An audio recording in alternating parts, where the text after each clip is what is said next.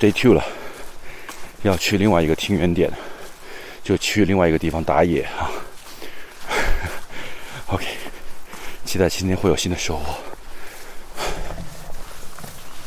昨天一共有十五个人，今天这一组一共只有五个人。我们分成了三个小队，每个每一组都在按自己的方向进行突进，像搜网一样去寻找长臂猿。目前为止，在中国境内的长臂猿一共有一百五十只，所以能够见到它们，或者是听见它们的声音，都属于非常难的一件事情。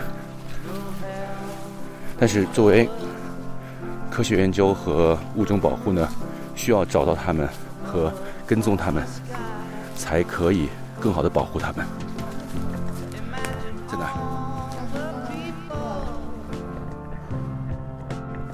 ？This way, come on.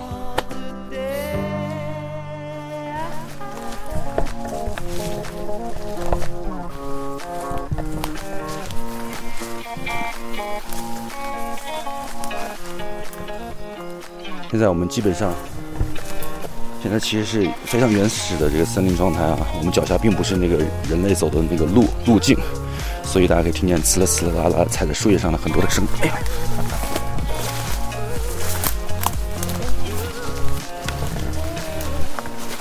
这难度也大了点吧？我穿着短裤，这个感觉特别酸爽，知道吧？我告诉你，没在。你的钱拿回教育你。哦，这个手好硬是吧？哇，我的手挂破了，没事，一点点。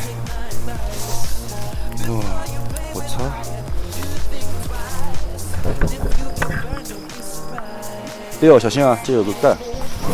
啊。反正两两边都需要钻一下，你们可以自己选，都不好走。我就走这边。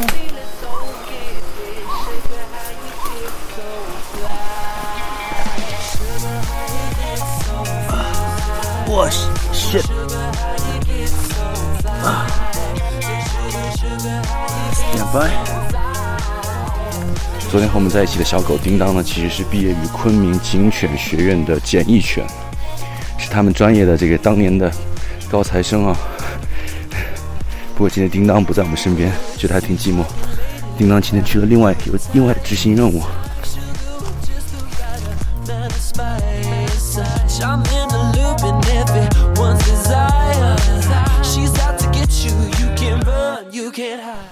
好，现在我们终于到了这个听源点，也就是可以在这里监测到长臂猿声音的据点啊。不知道今天会不会碰见长臂猿？但是我的耳朵的灵敏度比平时要大，因为我在监听，所以我可以听到比我原来听力要大两倍的距离。怎么感觉周周围好像有移动的声音？我们是下到靠近象岛河，这边是二号点，是一千八百海拔，所以这边是向上山，我们这边是下山。啊，我们这边海拔低嘛，我们下下降两百米嘛。嗯，对。这个指的是监测点的位置，对对。但是它大概说 A 群当应该是在这个位置。A 群、B 群指的是指它的那个，它只是说它的方向大概是这个方向，大概在这个方向。对，明白了。但是我们在我们在三号点的话，看我们今天运气怎么样啊？也有可能这几天我们都一直都录不到，嗯，但是这就是，都是命，都是命。这是我觉得这是呃我们这个物种保护工作中间也必须经历的一个环节。对，啊，对，必须这样子。嗯，希望我们运气好。对，希望运气好能听见。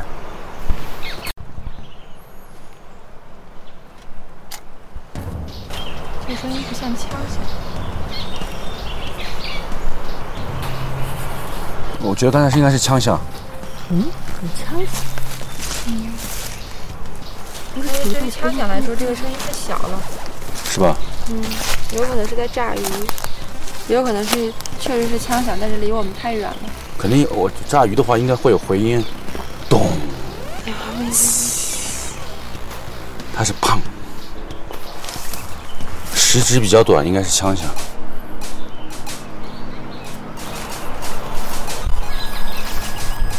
可以是。你有听到枪响吗？那你有听到炸鱼吗？哦，那你听到猿叫了是吗？哦，你们是哪个群叫了？哦，我听到了。好，嗯，拜拜。哪个点叫了？A 群叫了，我给他打电话，听见他们那边的原声。好，现在我们要换点了，去二号点。我们现在三号点啊。我们要是去了，他又跑了怎么办？那就白追一场呗。我们不要在这里坚守我们的追了吧？啊，不追了吧？好，刚才我们确定了方向，呃，因为在二号点发现了长臂猿，所以现在我们马上从三号点转移到二号点。没有，他们也要跑过去，其实我们都有看不到的风险。所以，像不像打王者荣耀的时候，突然发现，嗯、打野的地方出现了一个怪兽，所以我们就集体跑过去，然后中路集合。嗯。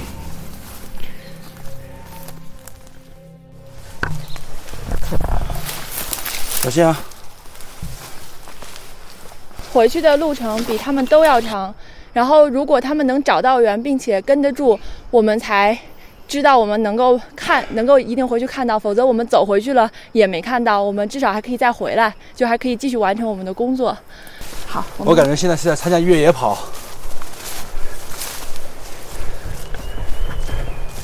所以这份工作体力很重要。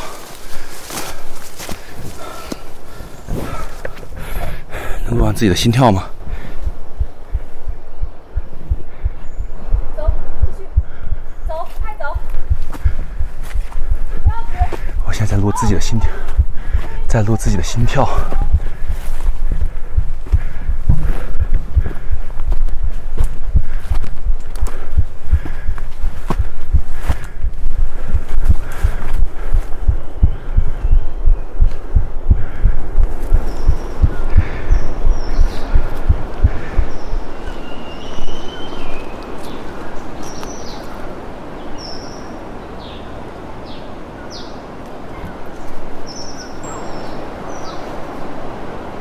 可以隐隐约约听见他的声音，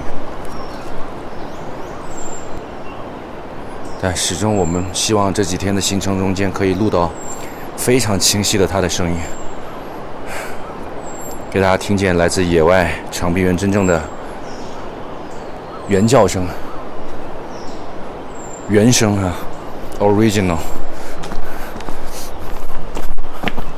所以我们要不断在一二三个不同的点位进行巡逻，所以我们要在三个点位不停的进行这个游走哈、去找到他们可能会发生的地方。你要知道，寻找人猿泰山是一件不容易的事情。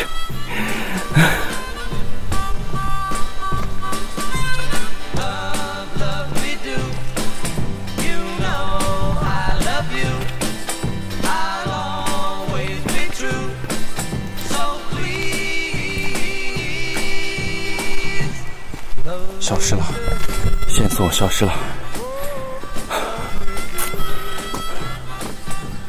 因为场边的作息时间有限，所以看来只能对 sorry 了。over，收工。